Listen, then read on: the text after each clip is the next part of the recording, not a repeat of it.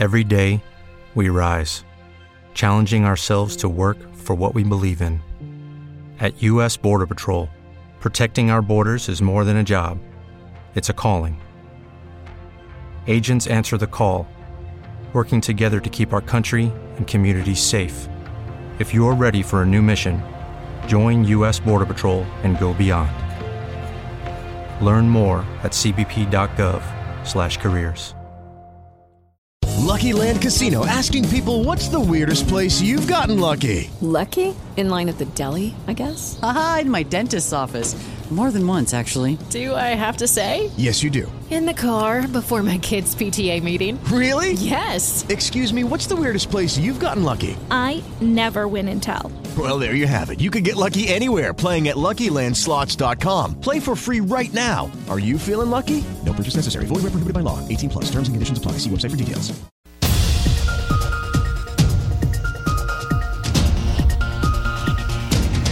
Noticiarios Pulso. Noticiarios Pulso. Independencia editorial y pluralidad desde la radio pública. Radio pública. Información que gira en torno al mundo. A nuestro mundo. Nuestro mundo. ¿Qué tal? ¿Cómo está? Bienvenida, bienvenido a su noticiario Pulso de Radio Educación. Estas son las noticias del jueves 28 de septiembre del 2023. Saludamos con muchísimo gusto a todas nuestras audiencias que nos escuchan en las estaciones que se enlazan con este noticiario en la República Mexicana, en los Estados Unidos y también a todas las personas que nos siguen a través de nuestras redes sociodigitales de Facebook, X y YouTube. Y por supuesto, va un cordial saludo para los que nos están escuchando en estos momentos a través de nuestras cuatro frecuencias de Radio Educación. 96.5 de FM, 1060 de AM, en Mérida por la señal Cuculcán en el 107.9 de FM y en la señal Cultura Sonora en el 104.3 de FM en Hermosillo, Sonora. A nombre de todo este equipo les saluda Lénica Ávila. Comenzamos. Familiares de los 43 jóvenes desaparecidos piden que se castigue penalmente a quienes estuvieron involucrados en los hechos de la noche de Iguala ya hace nueve años, incluyendo también al expresidente Enrique Peña Nieto.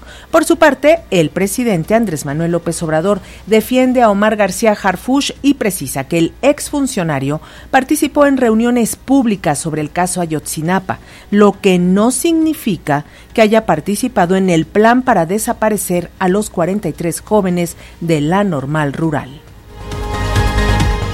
Reconoce el presidente López Obrador que subió ligeramente el homicidio en México después de que la Secretaría de Seguridad y Protección Ciudadana del gobierno federal dio a conocer que agosto concluyó con un total de 2.216 asesinatos, lo que ubica ese mes como el quinto mes más violento del año, por debajo de mayo, enero, junio y marzo. En sintonía con la Secretaría de Hacienda, el banco BBVA elevó su pronóstico de crecimiento económico para México este 2023, al pasarlo de 2.4 a 3.2%. En tanto, el INEGI dio a conocer que la tasa de desocupación en nuestro país se redujo 0.15 puntos porcentuales en agosto respecto al mes previo, al colocarse en 2.72% de la población económicamente activa.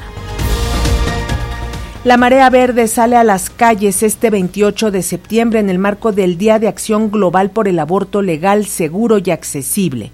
Las principales ciudades de América Latina y de algunas ciudades de Canadá, Estados Unidos, Asia, Europa, África y por supuesto México se colman de mujeres en defensa de las propias decisiones sobre sus cuerpos. En más noticias internacionales, el sistema penal de Estados Unidos está plagiado de racismo sistemático contra la población afroamericana, denuncia un informe del mecanismo de expertos de la ONU para promover la justicia e igualdad racial en la aplicación de la ley. Reclusas negras testifican que fueron encadenadas para dar a luz en prisión. La fuerza militar de Azerbaiyán se impuso en el enclave de Nagorno-Karabaj en disputa con Armenia y por ello las autoridades de la República Autoproclamada de Artsaj anunciaron que a partir del 1 de enero del año próximo dejará de existir. Corea del Norte se constituye como una potencia nuclear y su líder Kim Jong-un ordena el desarrollo de la de más arsenal atómico para contrarrestar la amenaza de Estados Unidos. ¿Ya tienes nuestro WhatsApp? 55 12 33 29 15. Comunícate con nosotros, envíanos un mensaje de voz. Lo transmitiremos en las emisiones de nuestros noticiarios Pulso.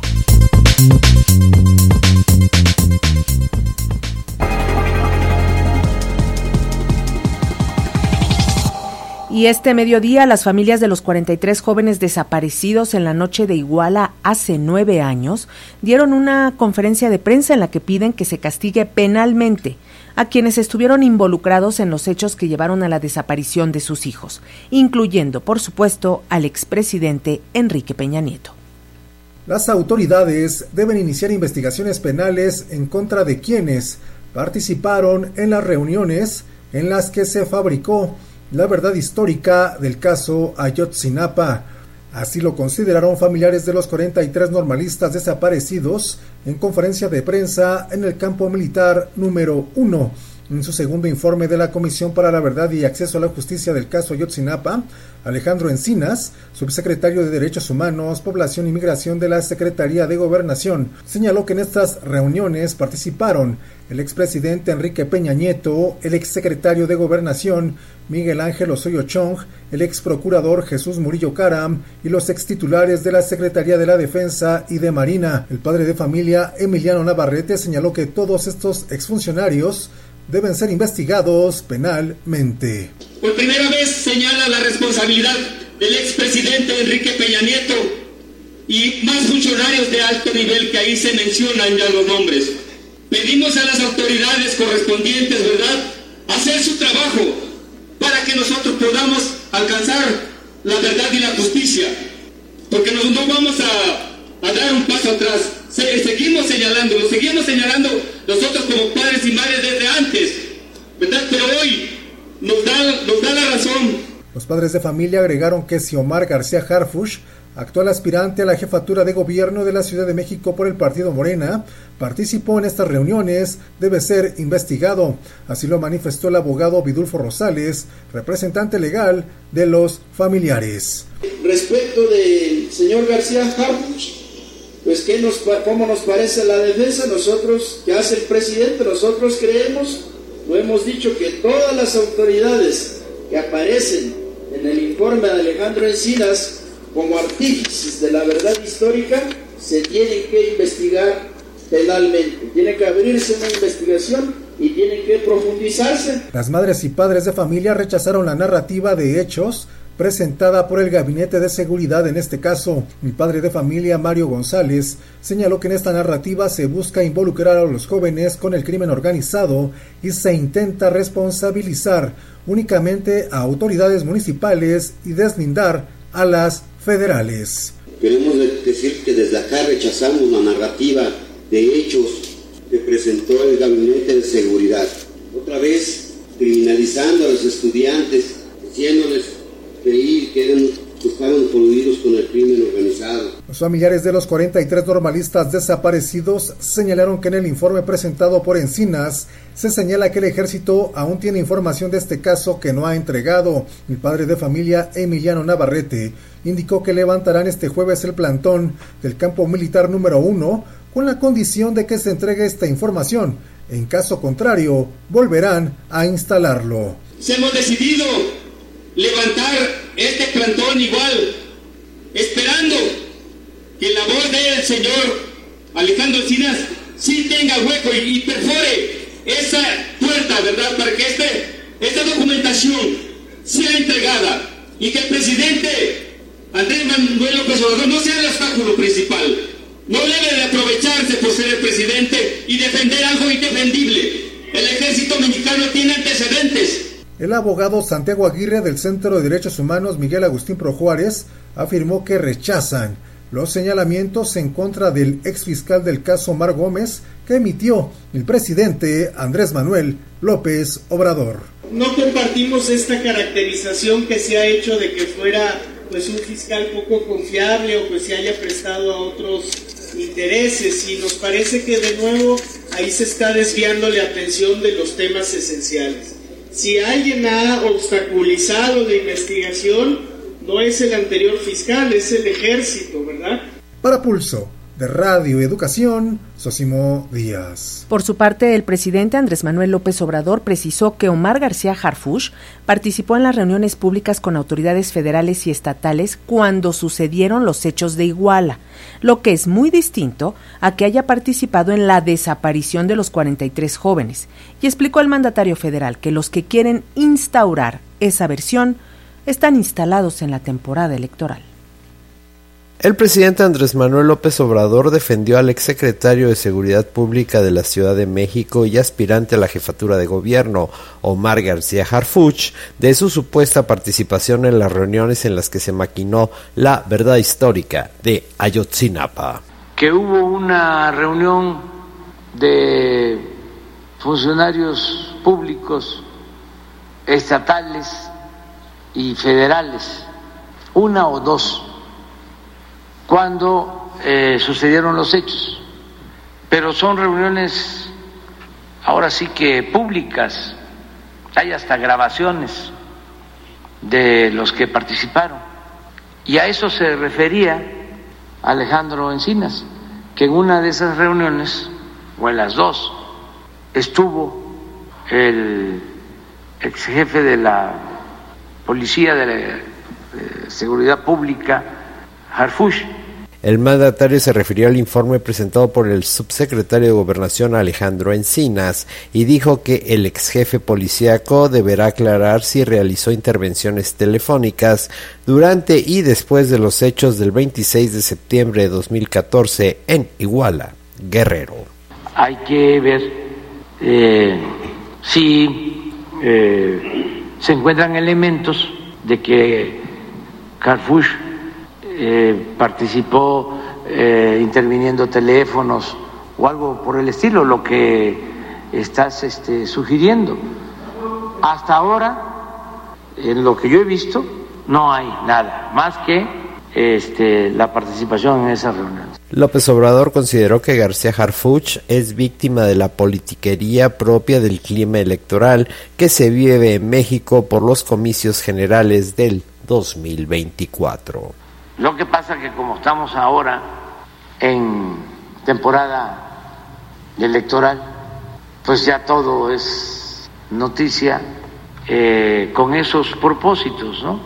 Y hay que aclarar las cosas como son, no mentir, no utilizar estas cosas para eh, perjudicar a posibles adversarios o competidores o otros futuros candidatos y no utilizar un caso tan lamentable ¿no? como el de los jóvenes de Ayotzinapa desaparecidos con fines politiqueros. Para Pulso de Radio Educación, Carlos Calzada.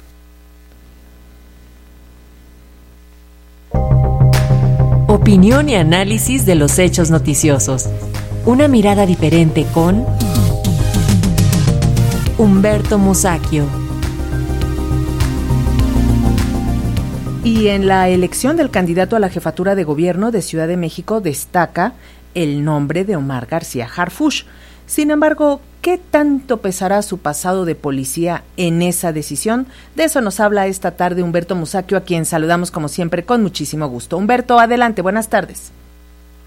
Buenas tardes. Eh, yo espero que se aclaren bien las cosas porque me parece que la participación presencial del de, el ex jefe de la policía capitalina en los hechos de la noche negra de Iguala, pues debe preocuparnos a todos eh, y que y se debe precisar, pero con exactitud, la responsabilidad, el grado de participación, el involucramiento de cada uno de los funcionarios, no solo de García Harfuch. Porque el, gran problema que tenemos es que nueve años después de la Noche Negra de Iguala, seguimos sin conocer el destino de los 43 muchachos de Ayotzinapa. Nueve años después. Eh, no digo que si se castigó no se castigó a los responsables, no, nada más digo que nueve años después ni siquiera sabemos a ciencia cierta qué pasó con los muchachos. Por ahí se han divulgado algunas versiones, eh, como diciendo, ya todo está aclarado, ya dejen de molestar, pero no. Quien lo hace, pues son periodistas eh, identificados en el gremio como gente de derecha o, afines siempre a esos intereses eh, del establishment. Pero el hecho, pues, es que seguimos sin saber qué pasó con los 43 muchachos de Ayotzinapa. Los familiares están muy preocupados, pero creo que toda la sociedad mexicana debe estarlo porque es un asunto que nos involucra a todos y porque me, dicen, ah, que son 43, pero el, número de, desaparecidos es mucho mayor. Sí, es mucho mayor, efectivamente. Se estiman más de 100 mil el número de desaparecidos. Pero los 43 se han convertido en un caso emblemático, internacional. El... Every day, we rise, challenging ourselves to work for what we believe in. At U.S. Border Patrol, protecting our borders is more than a job, it's a calling. Agents answer the call, working together to keep our country and communities safe. If you're ready for a new mission, join U.S. Border Patrol and go beyond. Learn more at cbp.gov/careers. Prestigio de México, de su gobierno, de sus instituciones, está en entredicho internacionalmente. Yo creo que eso debería preocupar y mucho a nuestras autoridades.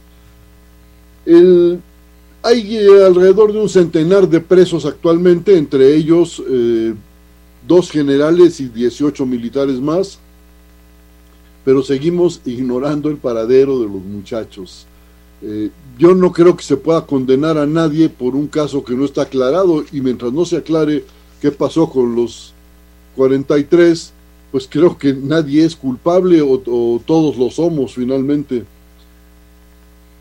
Hay un problema y es que México es líder en desapariciones y asesinatos, eh, esto sin aclarar, eh, líder en Latinoamérica, e insisto, hay un asunto de prestigio de nuestro país que debería preocupar y mucho a las autoridades. Eh, incluso si fuera solo uno el mexicano que no aparece. Ahora, lo del señor, bueno, voy a mencionar también que los familiares de los 43 denunciaron ayer, antier, que eh, cincuenta y tantos años después de lo ocurrido el 2 de octubre de 68, seguimos sin que se responsabilice a nadie. No hay una sola persona que haya pasado por la cárcel. Ah, Echeverría medio le hicieron la vida incómoda algunos días, pero nada más. Quiero decir, México debe seguir en esta ruta de no aclarar los crímenes políticos, tengo mis dudas, yo creo que no ese es el asunto. Eh, la jueza federal María Isabel Bernal, yo creo que hay que grabarnos ese nombre, dispuso que no se mencione el nombre de Tomás Herón, uno de los involucrados, un jefe policiaco involucrado en la Noche Negra de Iguala. ¿Por qué no lo vamos a mencionar? El señor está eh, disfrutando del exilio dorado en Israel, lejos de la de que lo alcance la ley. Esos son hechos que yo creo que deberíamos precisar. El Poder Judicial está obligado también, los eh, eh, que están en la parte más alta del Poder Judicial, están obligados a revisar la actuación de esta, de esta juez, porque si seguimos por ese camino creo que no vamos a llegar muy lejos antes de que se opte por resolver las cosas de una manera más drástica, más, más terrible, violenta. Lo de García Harfuch está en pie. Alejandro Encinas fue muy claro, el señor sí estaba ahí en donde se discutió eh, después de la noche de Iguala eh, lo que había pasado y lo que iba a pasar. Sin embargo, no se, eh, se le quiere ahora poner fuera de, de, la jugada. Yo creo que no. Él estaba ahí, era un jefe policíaco y se enteró necesariamente de lo que había ocurrido y de lo que iba a ocurrir que tiene esto implicaciones electorales, pues sí, sí las tiene, efectivamente, pero que haya dicho esto el subsecretario de Gobernación Alejandro Encinas, que es un hombre con un prestigio de honradez, de, de, trabajo, pues me parece que no es para echarlo por la borda, hay que tenerlo muy presente. Eh, no, no es el último día de, en el que estamos recordando esto, lamentablemente no creo que durante un buen rato va a seguir presente. Eh, y si hay militares involucrados, que los hay, porque son 20 detenidos, pues yo diría que eso no compromete a la institución castrense, compromete a los que se equivocaron, a los que cometieron errores, a los que incurrieron en delito. Y me parece que, el Ejército Nacional está, eh, no puede ser lo mismo que, que son algunos elementos sinvergüenzas. Creo pues que todo esto como que se pretende globalizarlo, se pretende eh, convertirlo en un pleito de un grupo contra el ejército, no es por ahí el asunto. Que se aclare lo que pasó en la noche negra de Iguala. Lo exigimos todos los mexicanos y espero que se resuelva. Que se aclare, Humberto. Muchísimas gracias. Muy buenas tardes. Buenas tardes. Hasta luego. Y en temas electorales, Claudia Sheinbaum, la futura coordinadora de la 4T, apunta sus baterías a los paisanos que viven fuera de México.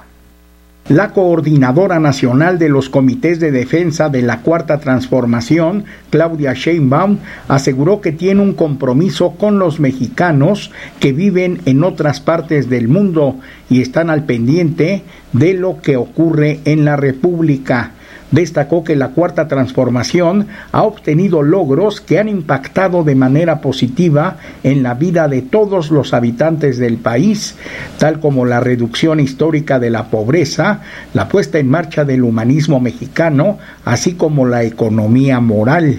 Añadió que el papel de los migrantes es determinante para la Administración Federal, ya que con las remesas que envían desde otros puntos han ayudado a sus familias. También gracias a las remesas que ustedes solidariamente envían a sus familias. Nuestro movimiento ha sido impulsado por miles de compañeras y compañeros dentro y fuera de nuestro país. Existen comités de mexicanos en el exterior en muchas ciudades incluso en el Consejo Nacional de Morena hay representantes de los migrantes mexicanos, particularmente que están en Estados Unidos. En esta nueva etapa ustedes serán una pieza muy importante para la transformación. Contamos con todas y con todos ustedes. Claudia Sheinbaum prometió que visitará algunas de las regiones de Estados Unidos donde se concentra la población de conacionales para tener un diálogo con ellos sobre lo que significa la cuarta transformación. Para Pulso de Radio Educación, Reinaldo Cerecero. Y quien también impulsará una gira por los Estados Unidos es la precandidata del Frente Opositor, Xochitl Galvez. La aspirante presidencial de la oposición aglutinada en el PRI, PAN y PRD, Xochitl Gálvez, realizó este jueves y viernes una visita de proselitismo en Los Ángeles, California, donde mantendrá reuniones con simpatizantes de su trabajo como coordinadora del Frente Amplio por México. A través de un mensaje de su cuenta de la red social X, la aún senadora panista escribió, ya llegó la esperanza a la entidad 33 y colocó un video donde se observa el recibimiento que le dan en el Aeropuerto Internacional de Los Ángeles de parte de un grupo de personas que respaldan su aspiración presidencial. Se prevé que en esta gira en Los Ángeles, Xochitl Galvez se reúna con grupos de migrantes, representantes de los llamados Dreamers o jóvenes mexicano-estadounidenses, recolectores agrícolas de origen mexicano y también se tiene programado un encuentro con la comunidad vinculada a la industria del cine y la televisión a todos ellos planteará Xochil Gálvez su propuesta presidencial y escuchará sus peticiones y problemáticas. Por otra parte, según trascendió, Xochitl Gálvez postergó hasta la siguiente semana, por problemas de agenda, el encuentro con el secretario de la Defensa Nacional, Luis Crescencio Sandoval, para analizar las perspectivas de establecer una protección especial en materia de seguridad durante sus giras de trabajo, sobre todo por la inseguridad que se vive en algunas regiones del país. Para Pulso de Radio Educación, Víctor Bárcenas. Y el mes de agosto concluyó con un total de 2.216 asesinatos. Esto de acuerdo con cifras de la Secretaría de Seguridad y Protección Ciudadana del Gobierno Federal. Con este total, este periodo, este mes de agosto, cerró como el quinto mes más violento del año, solo por debajo de mayo, enero, junio y marzo. A unos días de concluir el mes patrio se reportaron en México 1996 homicidios dolosos, luego de que el día más violento de esta semana fue el martes con 93 crímenes, mientras continúan los narcobloqueos, enfrentamientos entre integrantes de la delincuencia organizada, la desaparición de personas y los feminicidios con el reporte preliminar del Gabinete de Seguridad Nacional en promedio son privadas de la vida 73.9 personas diariamente en el territorio mexicano. El miércoles pasado se reportaron 11 homicidios dolosos en Guanajuato, 9 en Nuevo León, 7 en Zacatecas, 5 en Baja California, Michoacán y Chihuahua, 4 en Veracruz, 3 en Sonora, y Oaxaca, dos en Chiapas, Ciudad de México, Colima, Puebla y Morelos, y una víctima mortal en Guerrero, Quintana Roo y Tabasco. El director del Observatorio Nacional Ciudadano, Francisco Rivas, cuestionó el resultado de la estrategia de seguridad vigente en nuestro país. La verdad es que hoy estamos peor que en pasado ha debilitado al Consejo Nacional de Seguridad Pública y del Secretariado Ejecutivo del Sistema Nacional de Seguridad Pública. De nuevo, dado que hoy la política de seguridad la define el ejército, la Secretaría de la Defensa Nacional, a los civiles no les ha quedado nada. Cuerpos colegiados como el de la Comisión Nacional de Seguridad Pública han perdido su fuerza y su valor. En los últimos días la ola de violencia se incrementó en los estados de Nuevo León, Zacatecas, Chiapas y Chihuahua, por lo que consideró debe combatirse la estructura financiera de los cárteles de las drogas. Golpear el bolsillo de los grupos delictivos tiene que ver con el disminuir el número de armas que circulan en nuestro país, tiene que ver con disminuir el número de efectivo, la cantidad de efectivo que entra a nuestro país como fruto de la delincuencia y hacer golpes mirados específicamente a través precisamente de una estrategia que nos dice por qué primero un determinado sector y un determinado territorio y por qué luego otro. El tema es que nada de esto se está haciendo. Para Pulso de Radio Educación, Carlos Godín Estelles y terrible situación se vive en el estado de Zacatecas luego de que la Fiscalía General de Justicia de esa entidad confirmó el hallazgo de seis cadáveres y un joven con vida de quienes se había reportado previamente su secuestro. A través de un comunicado, la autoridad estatal indicó que la persona que ya fue localizada con vida presenta diversas heridas, motivo por el que se encuentra en un hospital bajo resguardo de elementos de seguridad. Y ya tenemos en la línea telefónica a la periodista Ivette Martínez, a quien le agradecemos muchísimo enlace. Ivette, platícanos los detalles de los últimos acontecimientos en Zacatecas. Bienvenida, buenas tardes.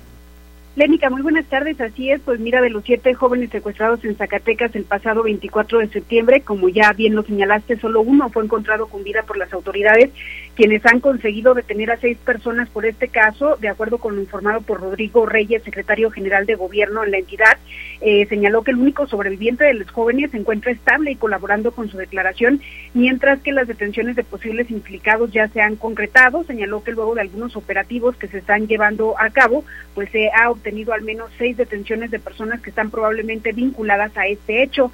De acuerdo con el secretario, el pasado 25 de septiembre se consiguió detener a las primeras dos personas, mientras que las otras cuatro fueron puestas a disposición de la Fiscalía General de la República el 27 de este mismo mes. Siete jóvenes, como ya se ha informado, entre los 14 y 18 años fueron privados de la libertad por un comando armado en Villanueva, Zacatecas, y de hecho la propia Fiscalía General de Zacatecas confirmó que cuatro de los desaparecidos eran menores y fueron extraídos de un domicilio en la comunidad de Malpaso el día de su secuestro. Ya las autoridades el día de hoy han confirmado lo que ya se sabía porque los familiares ya están velando los cuerpos de estos jóvenes, pero bueno, finalmente las autoridades han confirmado que los cuerpos encontrados corresponden efectivamente a los jóvenes secuestrados en el municipio de Villanueva. Estos cuerpos fueron localizados en una zona de difícil acceso y fue gracias a un reconocimiento aéreo que se logró hacer esta detención. Pues se trata de Jesús Manuel Rodríguez Robles, Óscar Ernesto Rojas Alvarado, Diego Rodríguez Virales, Héctor Alejandro Saucedo Acevedo, Jorge Alberto Reneo con Acevedo,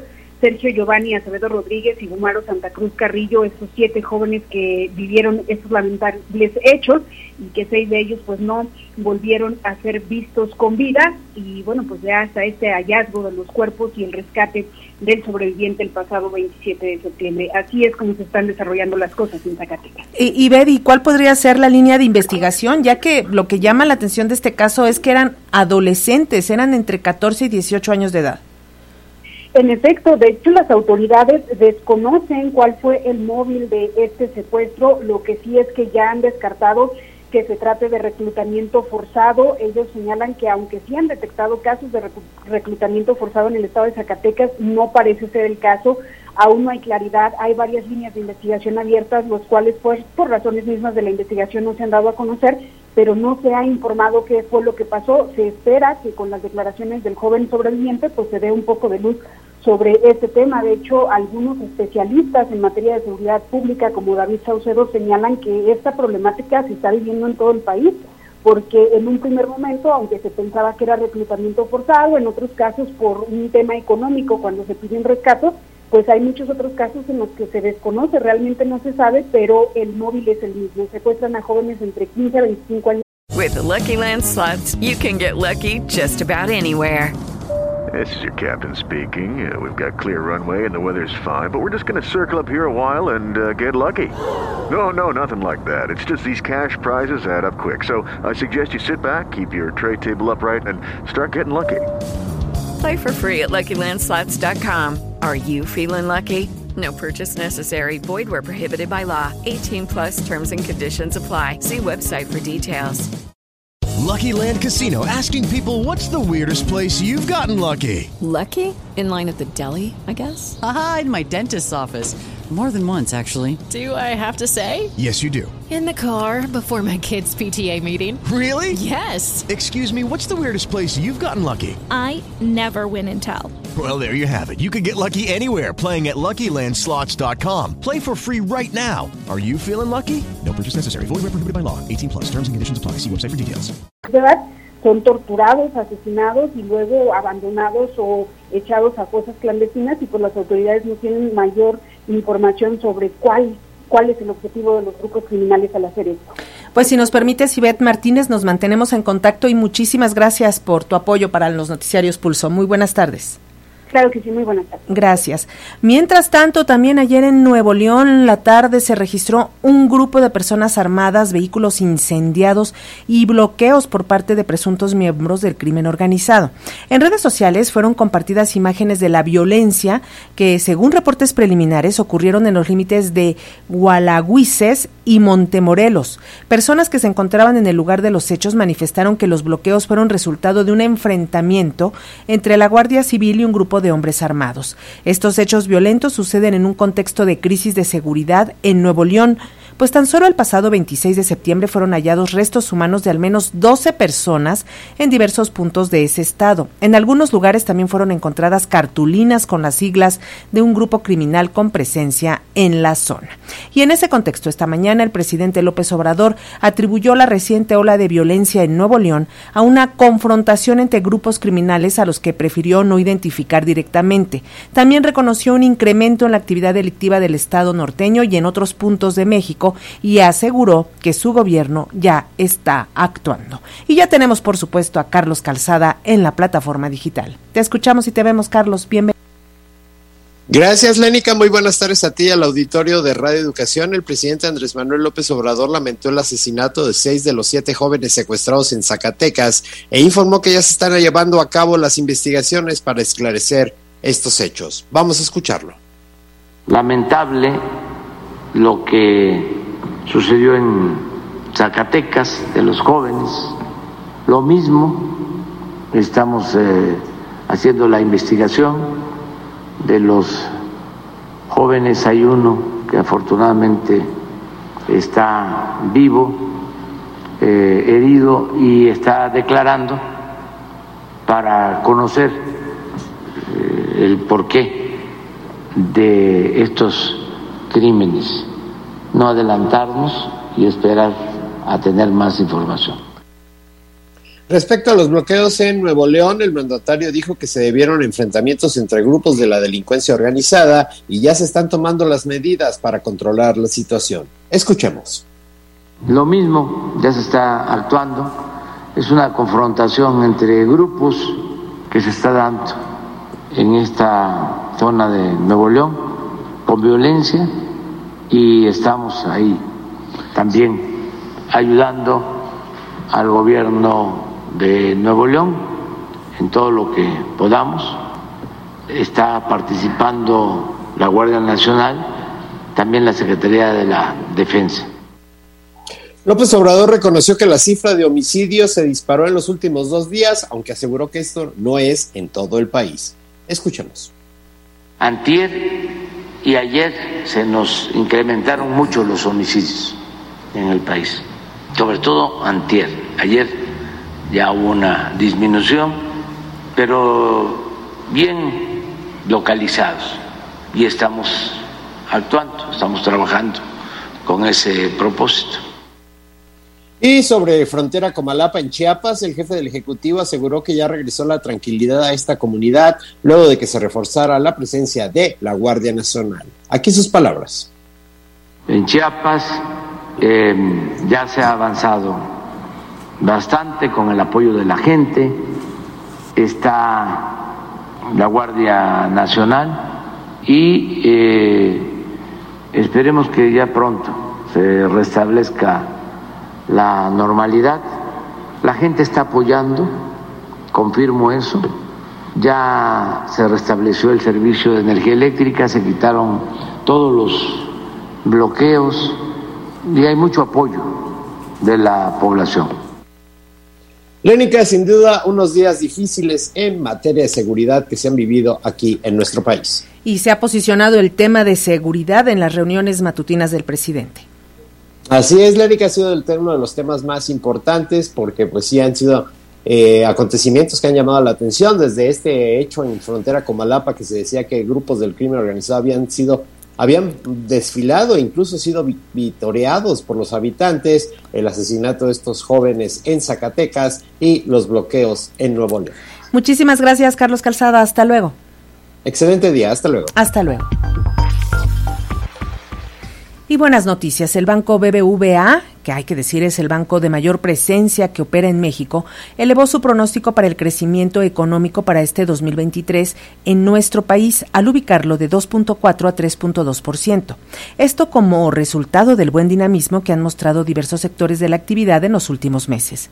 El nuevo pronóstico es superior al estimado de crecimiento que incluso había dado a conocer el Banco de México, que es de 3%, pero está en rango con la proyección que dio la Secretaría de Hacienda y que va de 2.5 a 3.5%. Carlos Serrano, el es economista en jefe de BBVA, indicó que la revisión al alza de este crecimiento se da en un contexto en el cual el consumo en México ha tenido un dinamismo mejor al esperado al inicio de este 2023.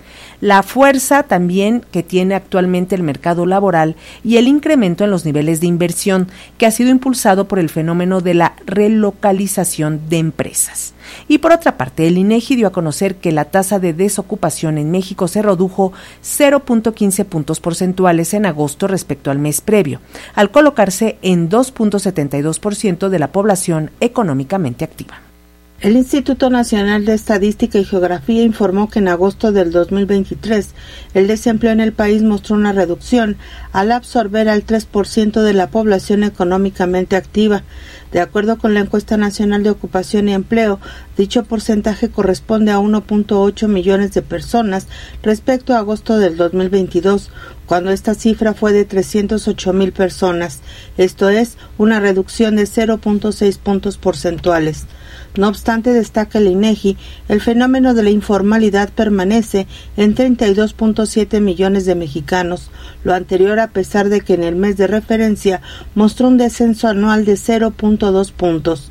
Por lo que se refiere a las personas subocupadas, es decir, las que declararon tener necesidad y disponibilidad para trabajar más horas, sumaron 4.7 millones, lo que representó un aumento anual de 135 mil personas, representando el 7.9% de la población ocupada en todo el país.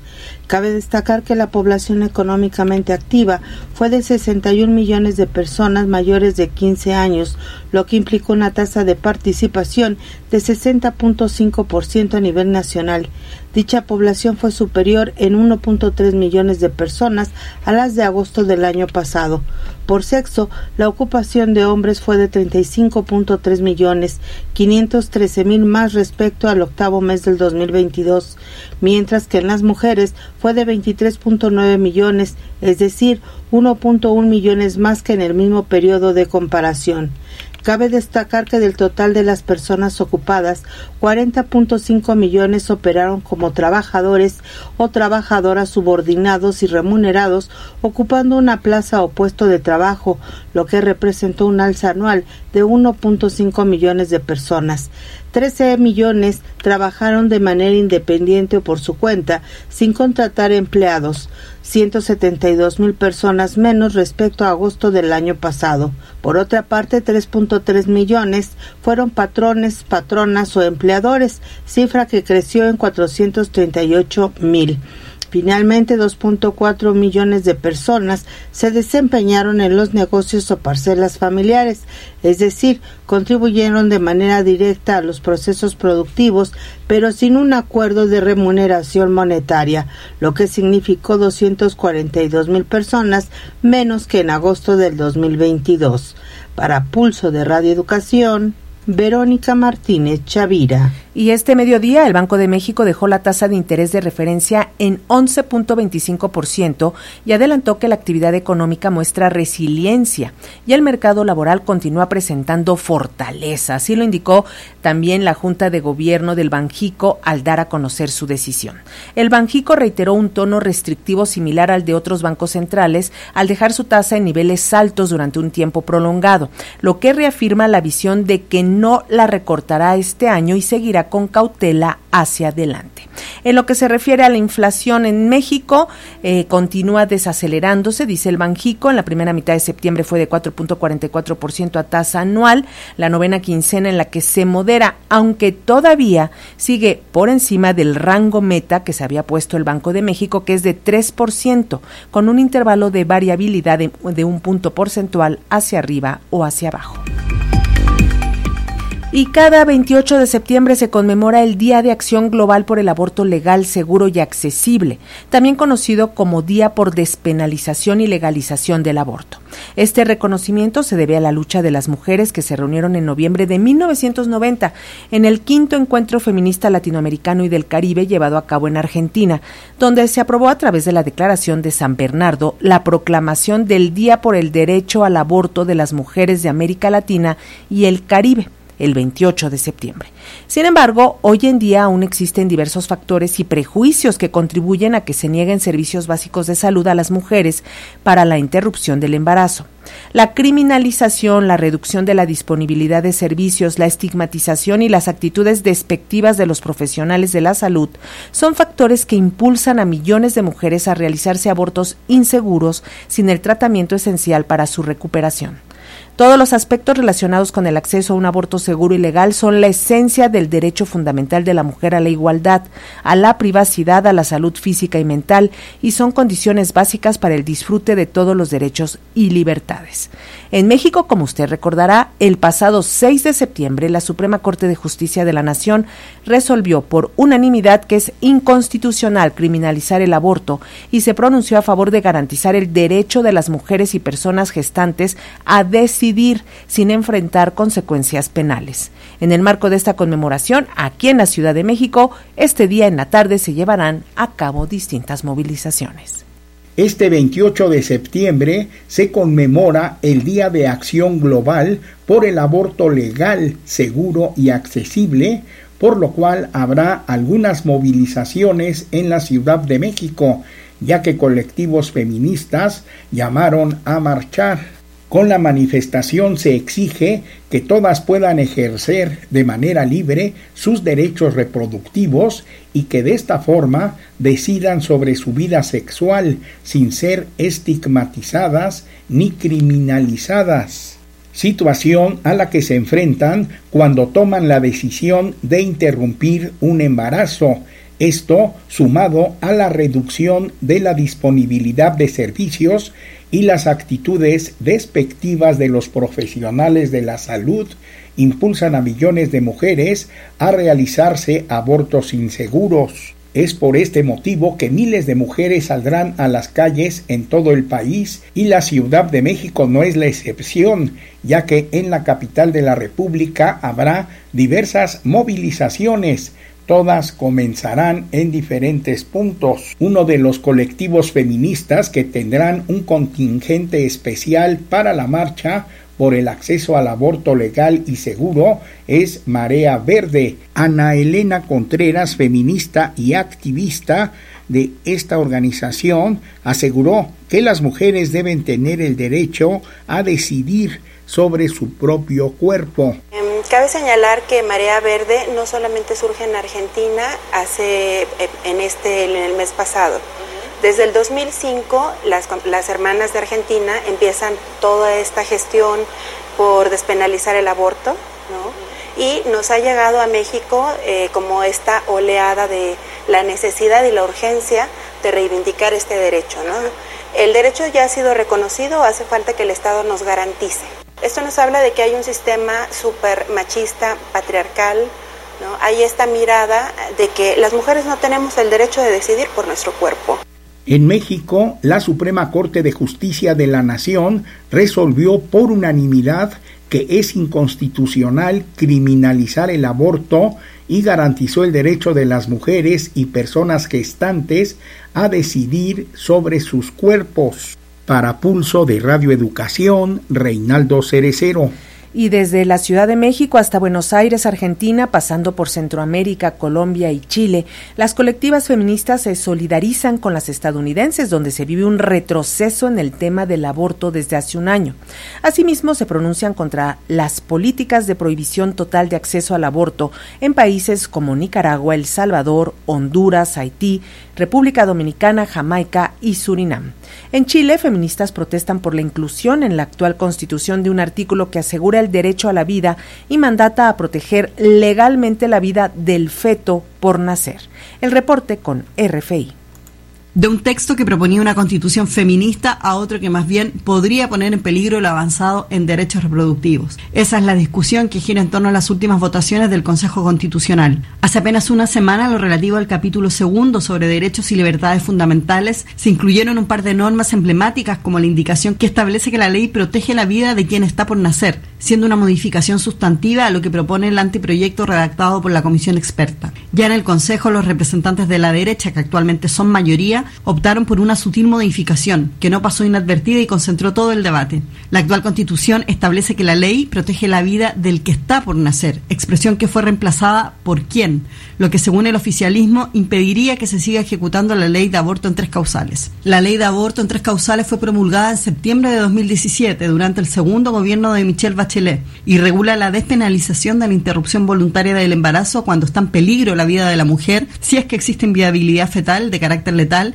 y en caso de un embarazo por violación. Las organizaciones feministas lideradas por la coordinadora 8M han convocado a una manifestación para este jueves a las 6 de la tarde hora local para defender el derecho al aborto y en contra de las normas aprobadas los últimos días en el Pleno del Consejo Constitucional. Informa desde Santiago de Chile Yasna Musa para Radio Francia Internacional. Opinión y análisis de los hechos noticiosos. Una mirada diferente con Nuria González. Y la Marea Verde reúne a millones de mujeres que se movilizan también en Europa, Asia y África en defensa del derecho al aborto legal, seguro y gratuito.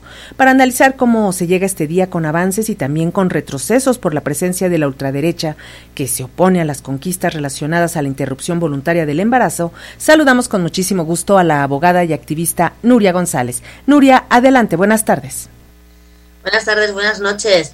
Bueno, pues hoy sigue siendo un día de reivindicación porque tristemente en muchísimos países del mundo las mujeres todavía no tienen asegurados sus derechos sexuales y reproductivos y eso es lo que pasa cuando hay derechos que solo afectan a las mujeres.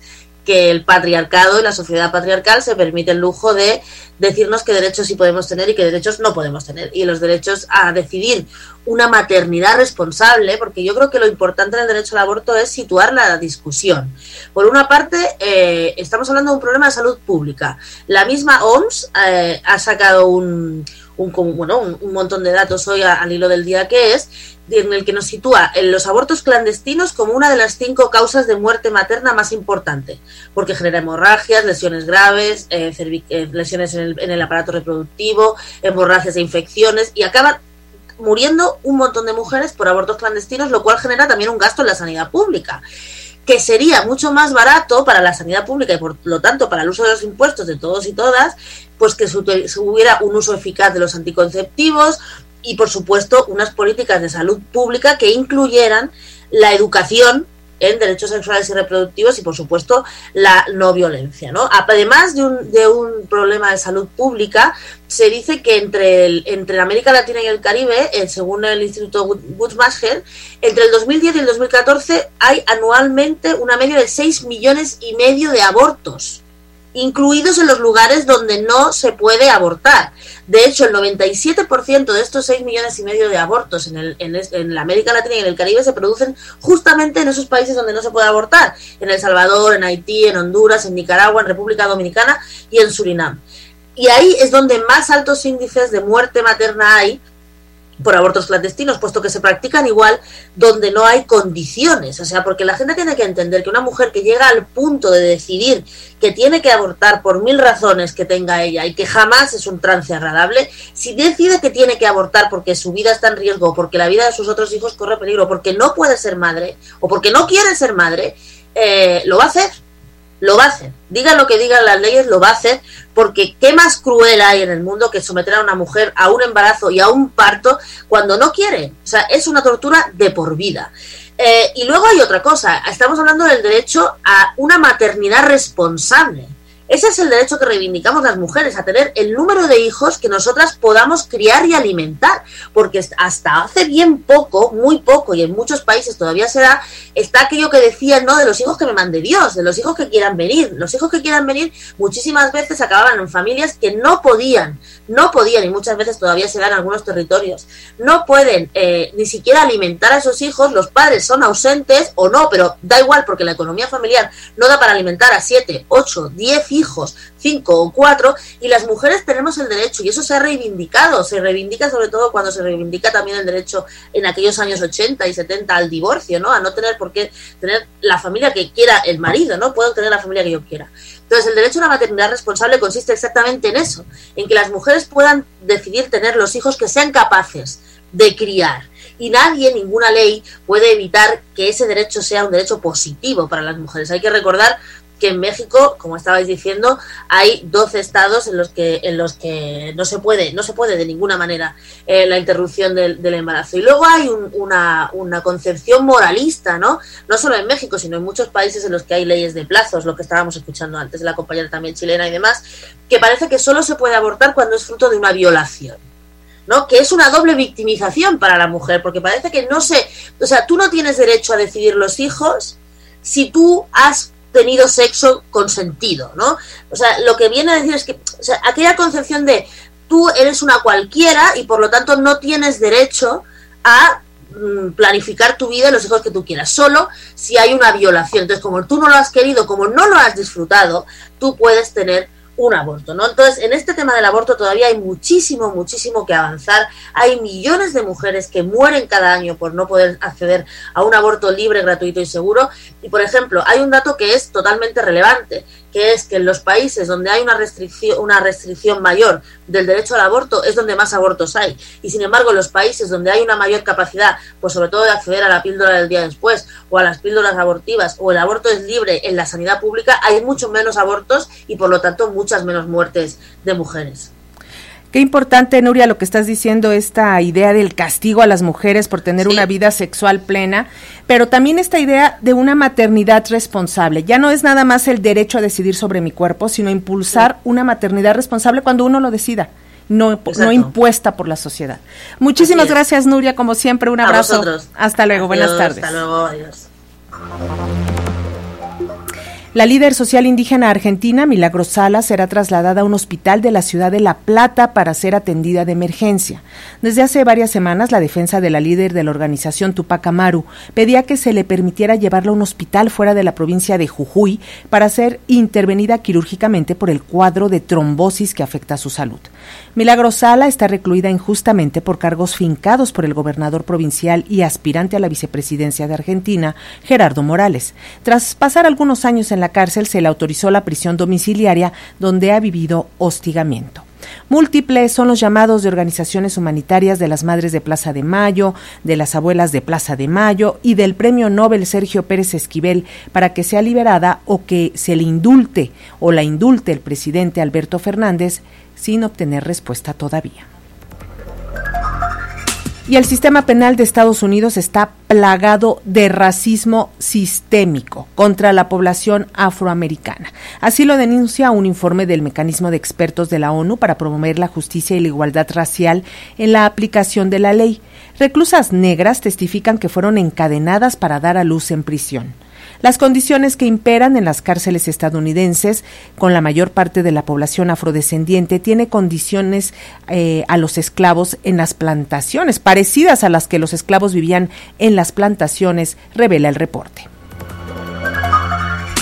y más de la mitad de la población de Nagorno-Karabaj ha salido de su territorio ante la amenaza de una limpieza étnica en ese enclave separatista de Azerbaiyán, país de mayoría musulmana. De acuerdo con el reporte de este día, ya son 65 mil las y los pobladores de Karabaj que han huido a Armenia para protegerse de posibles acciones de limpieza étnica. Cabe señalar que la población total de ese enclave es de 120 mil personas cristianas ortodoxas. Esto a la par de que han aumentado las detenciones en la frontera, entre ellos actuales y antiguos dirigentes de la autoproclamada República de Arstag o Nagorno-Karabaj, llamada así desde 1992 y cuyo gobierno separatista será desmantelado a partir del 1 de enero del 2024. Así lo confirmó hoy el presidente de la República de Arstag, Sambel Yachamayayan al firmar un decreto en el que se anuncia la medida que pone fin a los intentos de independencia y autonomía de Nagorno-Karabaj tras más de tres décadas de conflicto. Ante la avalancha de refugiados, Armenia trata de evaluar necesidades que van desde comida, ropa, asistencia social hasta el otorgamiento de vivienda. Acerca de la amenaza de una limpieza étnica, comentó para RFI el alto comisionado de la dióspera del gobierno de Armenia, Sare Sinanian. Recordemos que el 21 de noviembre de 2022 el gobierno de Azerbaiyán impuso un control fronterizo ilegal con el bloqueo de Nagorno-Karabaj y la consecuencia fue una terrible crisis humanitaria para la población. Durante 10 meses el pueblo armenio pasó hambre. En el invierno fue privado de electricidad y del suministro de gas. También sufrió presión psicológica y el pasado 19 de septiembre de 2023 el gobierno bombardeó a la República de Arsaj, a una población que ya había pasado hambre, que había estado bajo amenaza constante y le obligó a abandonar sus casas, su tierra ancestral. Así abrió el camino del éxodo hacia Armenia. Y para la Organización de las Naciones Unidas también es urgente implementar acciones para la prevención de un genocidio, además de que consideró como alarmante la situación que se vive en ese, en ese enclave del Cáucaso Sur. Más de 50.000 refugiados han llegado a Armenia desde la región de Karabaj de Azerbaiyán, según informó el alto comisionado para los refugiados. Filippo Grandi aseguró que su número aumenta cada hora. ACNUR ha enviado convoys con suministros y están dispuestos a movilizar más recursos para apoyar la respuesta de Armenia. La asesora especial para la prevención del genocidio emitió un comunicado reiterando su preocupación por la situación que se vive. Afirmó que las imágenes de personas de etnia armenia que se marchan por miedo a la violencia identitaria son realmente alarmantes. El portavoz del secretario general dijo que han estado en comunicación con el gobierno de Azerbaiyán para tratar con ellos cuestiones relacionadas con el respeto del derecho internacional humanitario, la protección de los civiles y los principios humanitarios. Corea del Norte es una potencia nuclear y producirá más armas atómicas, así quedó plasmado a partir de hoy en la constitución norcoreana, por lo que el líder Kim Jong-un ordenó el desarrollo de nuevo arsenal nuclear para contrarrestar la amenaza de Estados Unidos. Ello ocurre dos días después de que Corea del Sur realizó un magno desfile militar en el que mostró un poderío militar no visto en 10 años y en él participaron 300 soldados estadounidenses. AFP tiene el reporte. Corea del Norte es ahora una potencia nuclear según su constitución. El país asiático inscribió en su Carta Magna la política de construcción de una fuerza nuclear como ley básica del Estado. El líder norcoreano Kim Jong-un aseguró ante la Asamblea Popular que ese armamento es necesario para defenderse de la amenaza que representan Estados Unidos y sus aliados, según informó la agencia oficial de prensa KCNA. A pesar de las sanciones internacionales contra su programa nuclear y armamentístico, Pyongyang ha realizado este año lanzamientos de misiles balísticos intercontinentales y un simulacro de ataque táctico nuclear. El país comunista también intentó sin éxito en dos ocasiones poner en órbita un satélite de inteligencia militar. Por su parte, Corea del Sur y Estados Unidos han reforzado su cooperación en defensa, con ejercicios militares conjuntos en los que también ha participado Japón. Las relaciones entre ambas Coreas se encuentran en uno de sus peores momentos, y la vía de resolución diplomática está estancada tras los fallidos intentos de discutir una desnuclearización de la península. El último ensayo de armas conocido fue el lanzamiento de dos misiles de corto alcance, justo cuando Kim viajaba hacia Rusia para reunirse con el presidente Vladimir Putin. Analistas consideran que Moscú quiere adquirir municiones norcoreanas para la guerra en Ucrania, mientras que Pyongyang busca la ayuda rusa para desarrollar misiles y satélites. Ya nos vamos, trabajamos para usted este 28 de septiembre en la redacción Elizabeth Montes y Ana Aguirre, coordinación internacional y realización Josefina Mulato, edición de notas Gregorio Sánchez y Luis Ernesto López, redes sociales Tania Nicanor, Roberto Hernández y Fernanda López, atención de llamadas y WhatsApp Gina Mesa, controles técnicos en cabina Ramiro Romero y en la lectura de la información se despide Lenny Cávila, que tenga una excelente tarde, no le cambie porque viene un programa especial.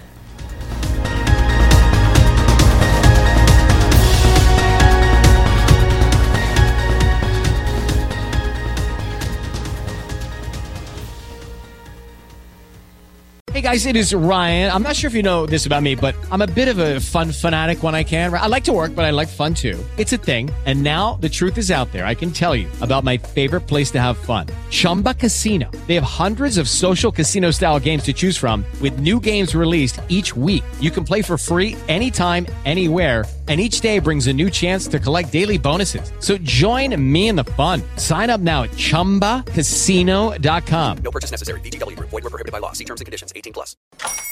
Hola, buenos días, mi pana. Buenos días, bienvenido a Sherwin Williams. ¡Ey! ¿Qué onda, compadre? ¿Qué onda? Ya tengo lista la pintura que ordenaste en el ProPlus app. Con más de 6.000 representantes en nuestras tiendas listos para atenderte en tu idioma y beneficios para contratistas que encontrarás en aliadopro.com. En Sherwin Williams somos el aliado del PRO.